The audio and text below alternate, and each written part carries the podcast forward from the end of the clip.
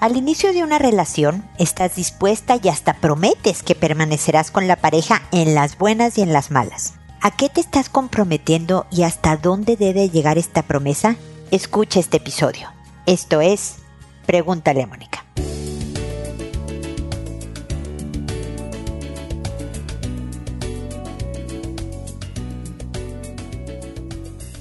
Bienvenidos amigos una vez más a Pregúntale a Mónica. Soy Mónica Bulnes de Lara, feliz de encontrarme con ustedes en este espacio que es muy pro pareja, es muy pro familia, o sea, yo trato de que las parejas y las familias pues se queden lo más unidas posibles. Tratar de reducir los pleitos entre los hermanos o entre cuñados, este, entre nueras y suegras y suegros y así. Y desde luego me enfoco mucho en la relación de pareja porque pues es el origen donde empieza una familia. De hecho, cuando hay dos en una casa, ya son familia. Esa es la familia y es la prioridad de cada uno de los miembros de esa familia el mantenerla en buen estado, sana, unida, cariñosa, etc.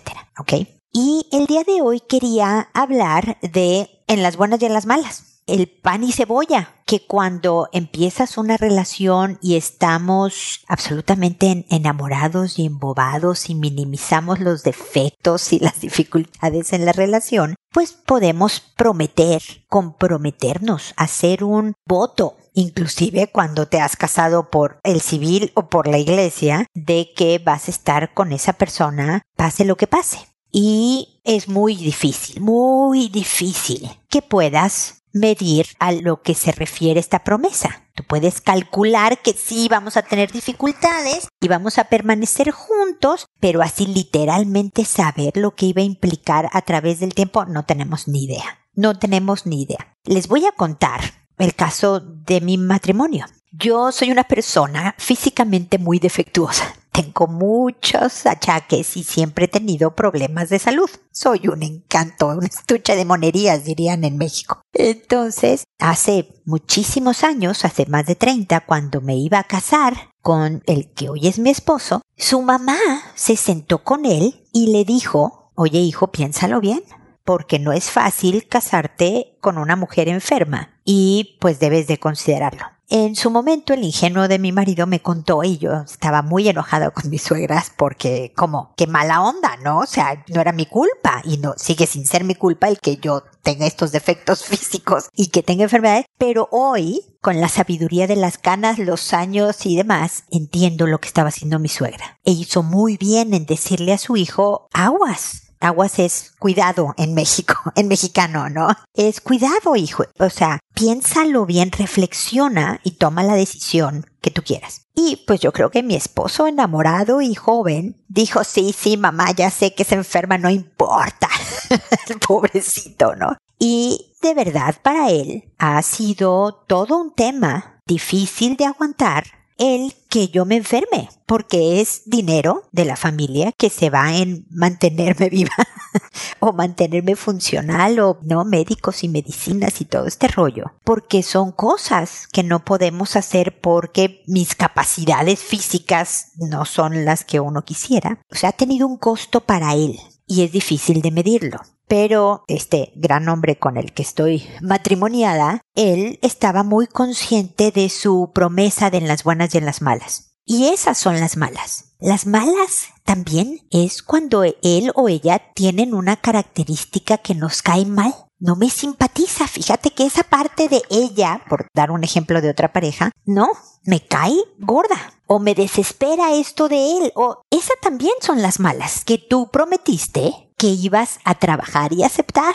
Entonces, este sí es una invitación a reflexionar sobre esas. Ahora, también en la introducción dije, a ver, ¿hasta dónde debe de llegar mi voto, mi compromiso, mi promesa? A no perder la dignidad de tu persona. Cuando dices en las buenas y en las malas, bueno, pero él es golpeador, aquí me quedo porque prometí que aunque fuera difíciles. No, nada que sea indigno, nada que te humille, nada que sea un maltrato que nadie debes de soportar, nada que implique vivir con miedo. ¿Me explico? Entonces, en ese momento no es que tú no estés cumpliendo con tu promesa, es que el otro o la otra en la pareja no cumplió con la promesa original de respetarte. Y por lo tanto, el lazo queda disuelto, la promesa, la obligación a cumplir con el compromiso, en mi opinión. Todo esto, señoras y señores, es mi opinión, ¿eh? Como para que tú te separes por salud física, salud mental, por dignidad humana.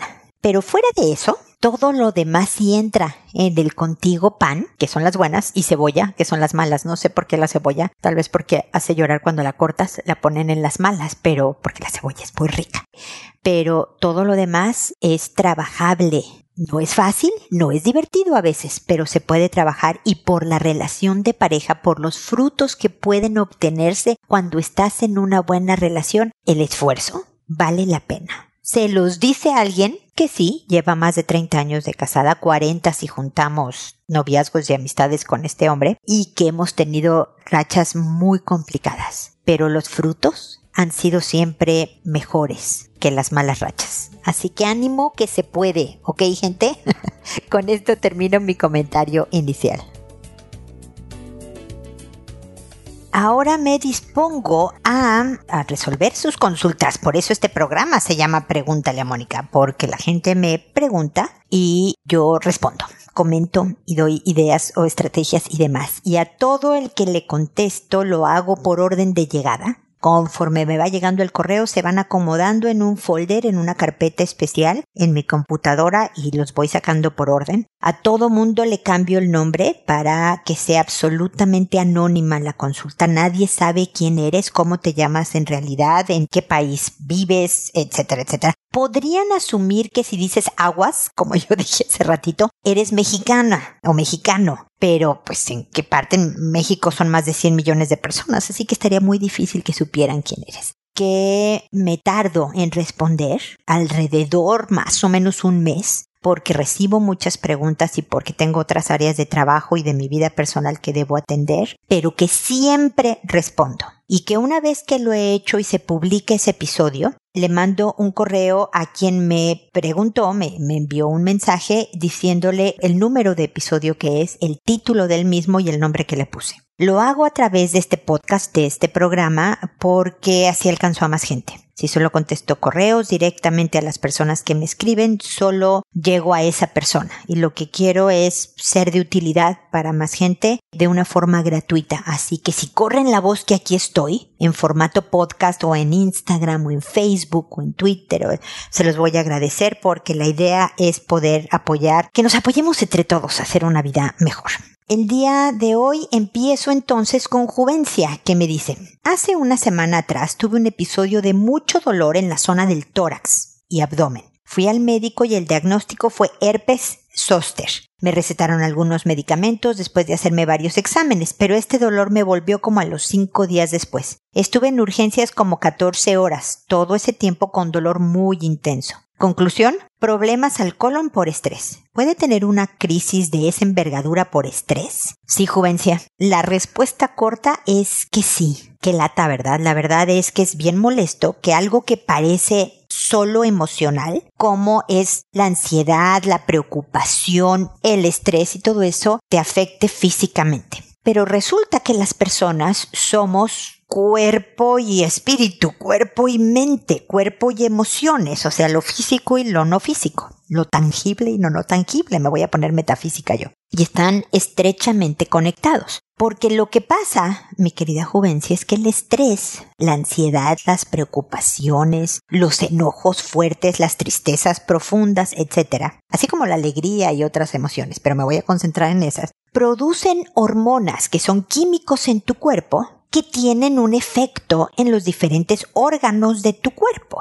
Entonces, si yo estoy muy estresada, voy a tener mucha, por ejemplo, adrenalina, norepinefrina, cortisol, que son hormonas del estrés, en mi organismo y va a provocar estragos. Porque lo que lee el cerebro cuando estás estresada es que hay un peligro, hay una amenaza, hay un problema que puede afectarte y tu cuerpo se tiene que preparar o para huir o para pelear este problema, para escapar de ahí, si pudieras, y si no puedes, pues para luchar y arreglar la situación. Entonces estas hormonas son buenas porque tratan de dejarte en la mejor condición para que tú resuelvas tu vida. Pero cuando no la resolvemos la vida y este estrés y estas hormonas están en tu organismo por mucho tiempo, ahí altos y altos y altos niveles, es cuando empiezan los síntomas como la irritación del colon por estrés. Así que lo que hizo tu cuerpo, y bueno, y te pueden bajar las defensas y te puede dar además herpes zoster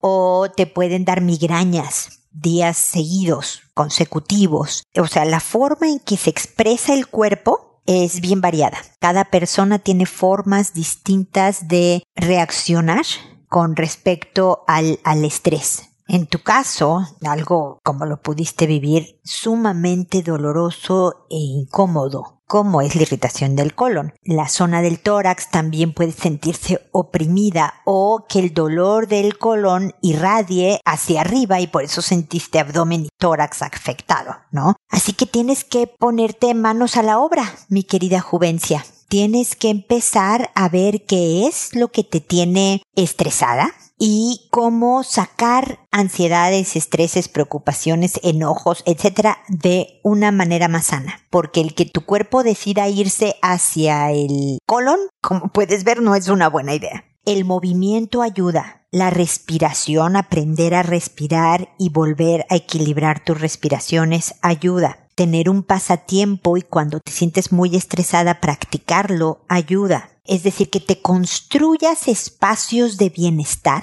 porque lo que vas a hacer, que parece que te voy a contar de mi pasatiempo, bordar, parece que Tú me dices, ay Mónica, ¿qué tratamiento contra la irritación del colon por estrés es bordar? Suena como que, ¿no? Medicina bruja o cómo. Lo que haces cuando estás haciendo algo que te gusta y especialmente si cuando lo estás haciendo estás diciendo, ay, qué rico que estoy bordando, me encanta hacer esto, tu cerebro secreta las otras hormonas, dopamina, endorfinas, las hormonas relacionadas con la sensación de bienestar y contrarresta el efecto de las hormonas del estrés. Te estás provocando, lo mismo sucede con el ejercicio, por ejemplo, te estás provocando con la risa, estoy, me, me autointerrumpo, el efecto contrario. Químicamente le estás haciendo a tu cuerpo otra reacción que es más positiva que la de mantener la adrenalina muy alta por mucho tiempo. ¿Me explico? Así que eso es lo maravilloso de nuestro cuerpo y de nuestro poder, Juvencia. Tienes la forma, el control, la capacidad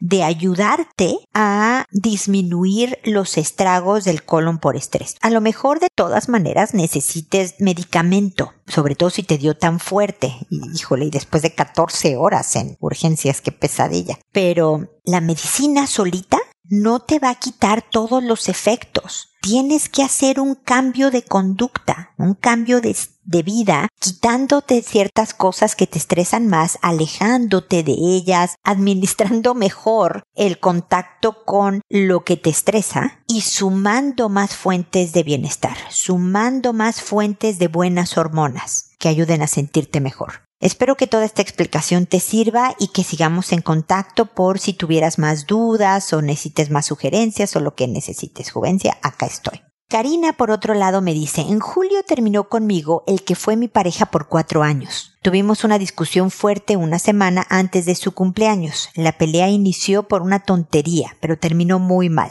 Acumulación de temas. Yo gritando y llorando y él diciéndome que ya se había acabado la relación. Él me colgó, yo le marcaba y mandaba mensajes y él no me contestaba. Me puse tan mal que se dieron cuenta mis papás y mi hijo. No podía parar de llorar. Él me volvió a marcar, pero escuchó cómo discutía con mi mamá y me dijo que después hablábamos, pero no me marcó. Yo le marqué al otro día, fue cortante.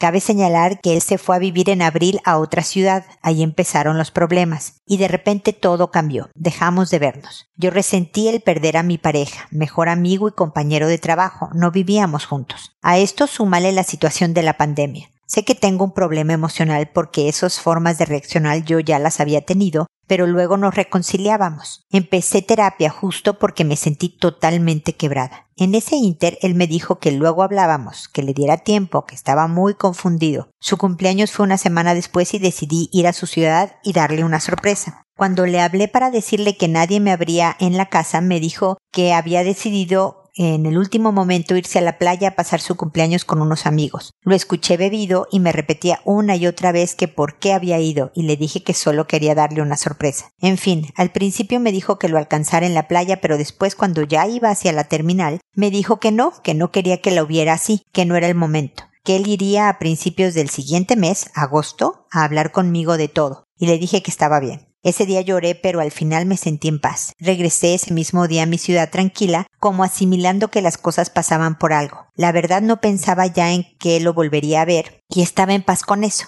Al otro día me marcó en la noche y me dijo que me extrañaba y que hubiese querido estar ahí para abrazarme. Al día siguiente me volvió a marcar para decirme otra vez que me extrañaba y se le quebraba la voz. Después volvió a desaparecer. Le mandé mensajes y él me contestaba distante. Algunas veces él mandaba algún mensaje saludándome. Le dio coronavirus, yo le mandaba audios y mensajes, pero dándole su espacio. En agosto fue mi cumple y me mandó flores y mensajes como antes y hablamos. Fue muy dulce y otra vez desapareció. No fue en agosto, después me dijo septiembre porque tenía trabajo, pero tampoco fue. Le mandé mensajes y me dijo que en octubre. En octubre le marqué porque ya estaba cansada de esperar. Le leí una carta de despedida y solo se quedó callado. No entiendo. Éramos pareja y mejores amigos. Siempre me cuidaba y era amoroso. Cuando fue lo del viaje a la playa le pregunté si había alguien más y me dijo que no. Me escribió que no tenía caso hablar, que era lastimarnos. Se cerró, sé que pasó algo y me dejó confundida. Perdí amigo y pareja. Karina, no sabes cuánto lamento pues que hayas terminado tu relación. La verdad es que pues después de cuatro años estás viviendo un duelo,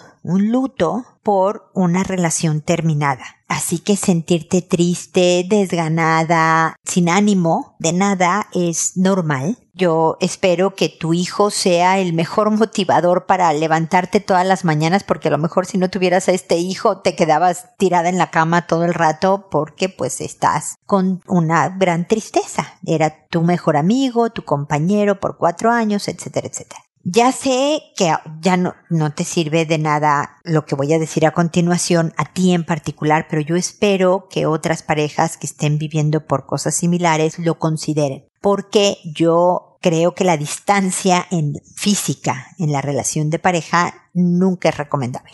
Mira que con los años he modificado ciertas visiones de ciertos aspectos de la relación entre dos personas que son temas de otro programa. Pero en cuanto a distancia, en mis más de 30 años de carrera profesional, no he visto que mejore una relación. Seguramente me puede escribir alguien y decir, Mónica, ¿sabes qué? Se fue por un tiempo a otra ciudad y venía y nunca nos llevamos mejor y nada más nos unió, porque algo que he aprendido es que en las relaciones de pareja se dan de todo pero debe de reducirse a lo mínimo indispensable el tiempo de estar lejos. Y debe de ser solo en caso que definitivamente no haya otra opción que mantenerse separados. Tan lo creo así que cada vez que cambiaron a mi esposo, una de las razones por las que yo estoy en Chile siendo mexicana y que hemos vivido en dos ciudades en Estados Unidos distintas y volvimos a México y nos volvimos a ir y este brincoteo que ha sucedido en mi matrimonio ha sido por el trabajo de mi esposo. Mi trabajo es independiente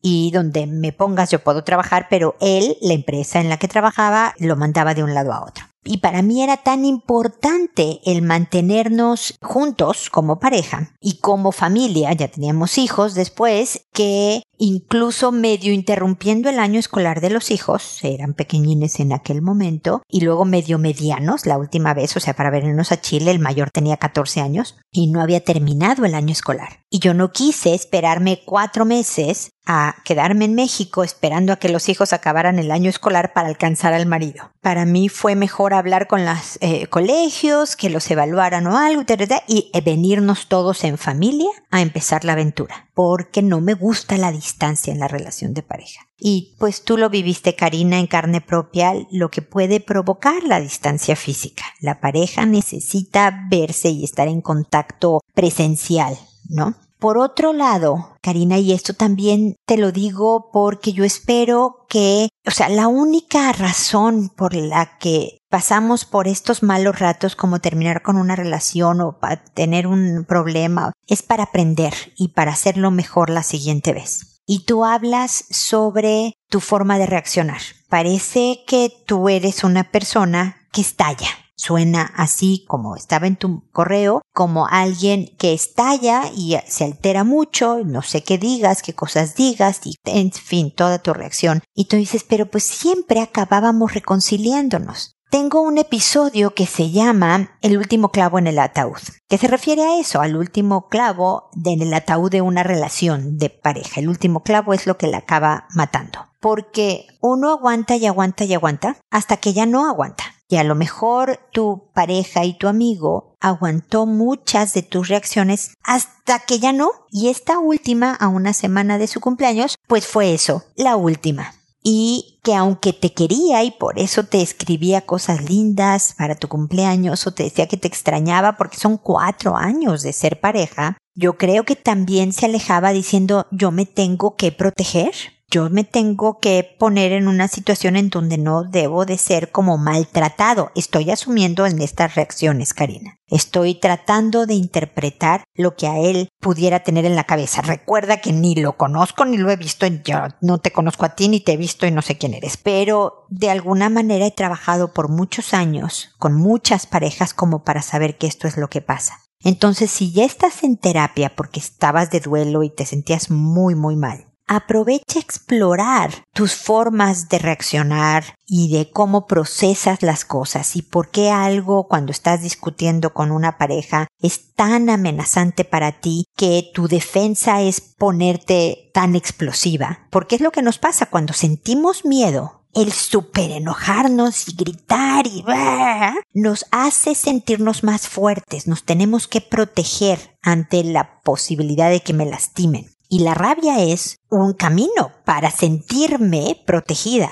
Pero desafortunadamente la rabia es un mal camino porque daña al otro, porque realmente no hay comunicación, porque lo que el otro quiere o lo que los dos quieren es ya hacer las paces y no se solucionó nada en realidad.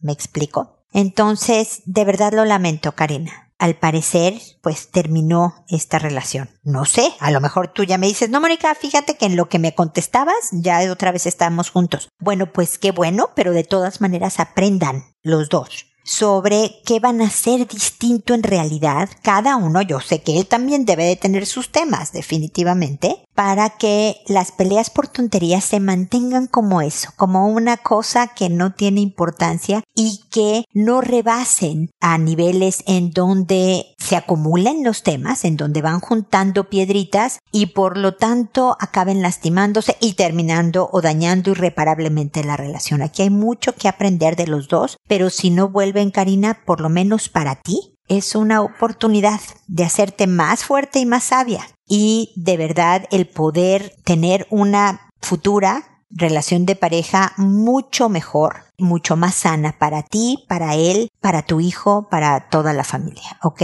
Espero de todas maneras que podamos seguir en contacto. Luego está Lirio que me dice, tengo un carácter muy fuerte y siempre estoy de mal humor.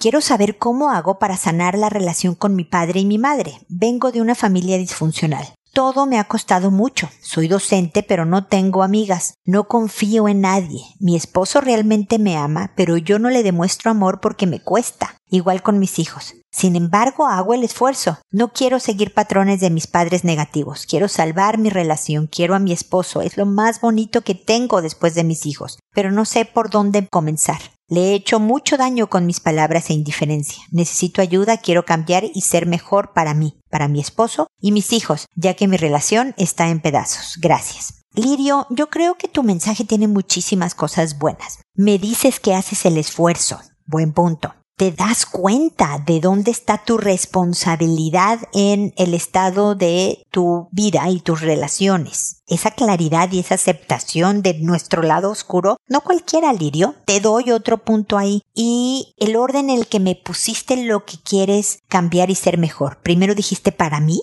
que es por donde uno puede empezar, porque solo tú estando mejor, los demás también van a estar mejor. Y tú mereces respeto, tu propio respeto y tú mereces cuidado well. Y estar rabiosa y de malas no es cuidarte. Tú te mereces lo mejor, empezar por ti. Y luego para tu esposo, no pusiste primero a los hijos, buenísimo. Porque cuando el esposo es el papá de tus hijos, es la prioridad. Estando tú y tu esposo bien, tus hijos van a estar bien. Y los hijos nunca se van a descuidar y podemos descuidar a la pareja si no tenemos cuidado. Entonces, date puntos positivos. Te pongo estrellita en la frente, mi querida Lirio, por todo lo que te digo. Tienes buena madera para poder salir adelante. Pero efectivamente parece que tuviste una crianza disfuncional, una vida familiar difícil con papás complicados que hacen que tú tengas patrones de conducta, incluso a lo mejor hasta genes, de cosas que no necesariamente te pueden ayudar.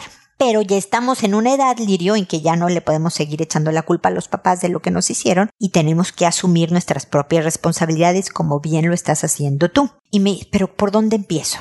Yo soy, siendo una psicóloga cognitiva conductual, muy enfocada en la acción. Se ve que tienes las emociones, el cariño, la intención, todo esto para lograr un cambio. La cosa es irlo reflejando en conducta chiquita y gradual. Porque no, el decirte lirio, de ahora en adelante vas a ser una super cursi, expresiva, empalagosa, ¿no? De amor, en donde vas a agarrar a abrazos y besos y le vas a decir cuchi a tu marido y osito de peluche a tu hijo. No, no va a funcionar porque no eres así. Y te vas a sentir forzada y además los otros te van a ver con ojos de que ya te volviste por completo local, dice. Entonces, no. Deben de ser de poquito. Creo y no sé si lo has hecho, que empezar, por ejemplo, con la pareja, vamos a, empezar con la relación de pareja. El decirle una noche, o una tarde, o una mañana, tú escoge el horario, sin que venga el caso, ¿eh? pero que sea un momento que propicie a, a, una pequeña conversación, a lo mejor que le digas que te has dado cuenta, que lo has lastimado mucho, a veces diciendo cosas inadecuadas,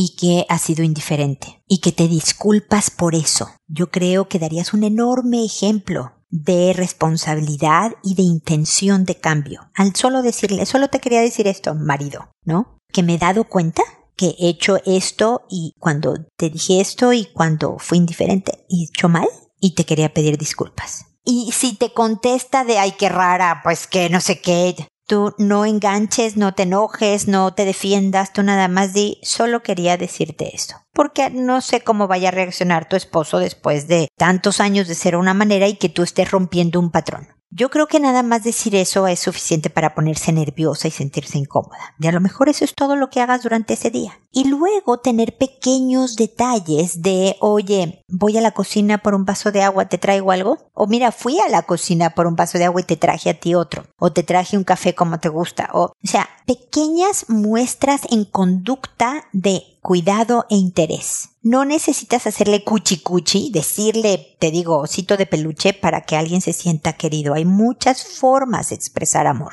Y traducirte, el mira, cuando hago esto, cuando le pego los botones a, a, tu ropa, hijito, eso es como si yo te dijera te quiero. Ya sé que no soy muy buena diciendo te quiero, hijo. No se me da mucho, pero quiero que sepas que cada vez que hago tal por ti es un te quiero, para que los hijos también empiecen a leerte y la pareja, desde luego tu esposo, mejor, a entenderte. Porque hay veces que por estar esperando el te quiero, dejamos de notar miles de otras muestras de cariño de una persona que a lo mejor en palabras no te lo dijo nunca, ¿me explico? Entonces, ayúdales a comprenderte mejor, Lirio. No sé cómo estén tus presupuestos, pero creo que valdría la pena el intentar una terapia psicológica para poder procesar todo lo que viviste de chica con tus padres, que seguramente ellos tendrán su propia historia de problemas y daños y que por lo tanto por eso fue tu casa como fue tan disfuncional como me dices y que a lo mejor solo hicieron lo mejor que pudieron, aunque fuera poquito, lo que hicieron, pero era toda su capacidad, era el 100% de su capacidad, aunque comparado con lo mejor con otros papás, ese 100% era muy chiquito.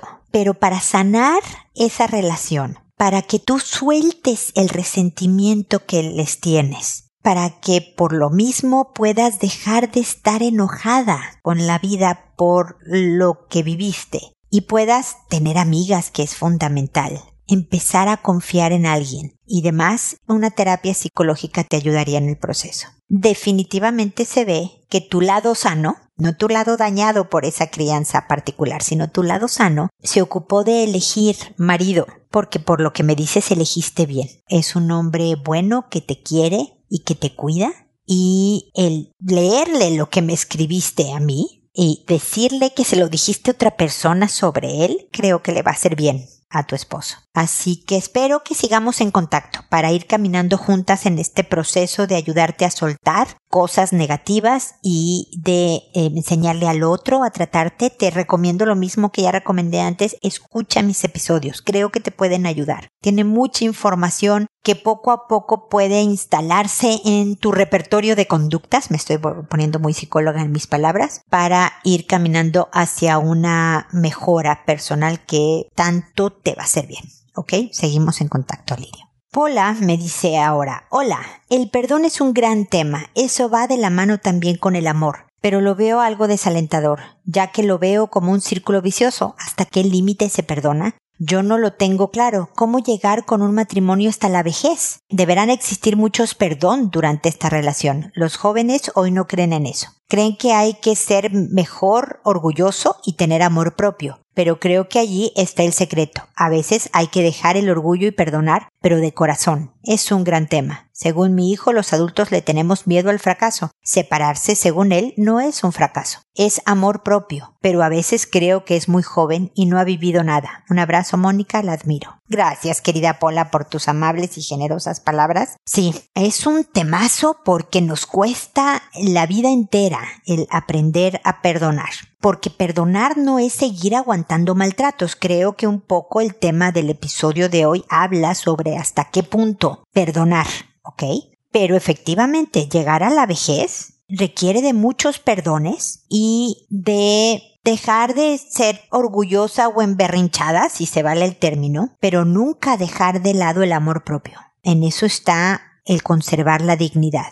Y hay personas que me dicen, mira Mónica, a mí nunca me han pegado o nunca me han eh, sido infiel o no tiene adicciones, pero la vida con este hombre o la vida con esta mujer de verdad me está apagando, me está acabando porque es una persona muy difícil, por lo que tú quieras. Y creo que también estás en tu derecho de decir hasta aquí. Yo tuve una paciente que me dijo, la verdad es que quisiera que me pegara, porque al parecer el golpe es lo que para todos socialmente justifica el que yo me separe. No creo que debas de llegar a eso, a desear un golpe o a desear un maltrato peor, si tú estás decidiendo que no puedes más. Pero yo sí, como me oíste decir al principio, creo definitivamente en que se puede perdonar las cosas normales, y yo sé que la palabra normal es muy relativa, ¿no? De una relación que a veces parece que se vuelve complicada. Sí, los hijos son inexpertos, los hijos son jóvenes y sus puntos de vista,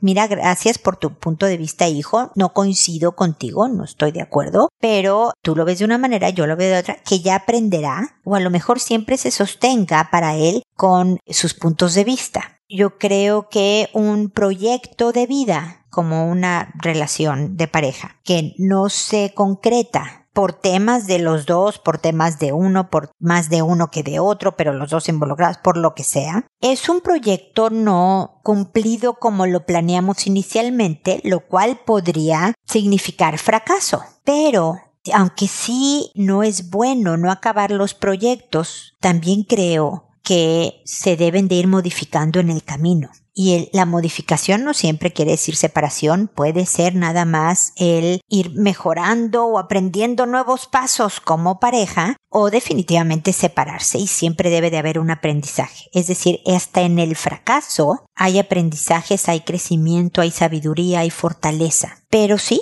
el que yo quise hacer un proyecto que no terminé o que yo no manejé bien por este lado y mi socio no lo manejó bien por este otro lado, puede hablarse de que fracasó nuestro proyecto. Si se dice de negocios, ¿por qué no decirlo en la relación de pareja? Pero estoy también de acuerdo con tu hijo cuando dice si es por amor propio, si es porque debo de cuidarme porque esta situación es indigna, creo que es necesario de repente romper una sociedad cuando te estás cuidando. Es supervivencia física, emocional, mental. Así que bueno, Pola, espero que mis reflexiones te sean útiles. Espero, Pola, que sigamos en contacto. Y espero, amigos, que nos volvamos a encontrar en un episodio más de Pregúntale a Mónica. Y recuerda siempre, decide ser amable. Hasta pronto.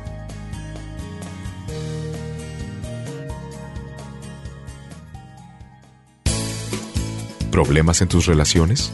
No te preocupes, manda tu caso, juntos encontraremos la solución. www.preguntaleamónica.com Recuerda que tu familia es lo más importante.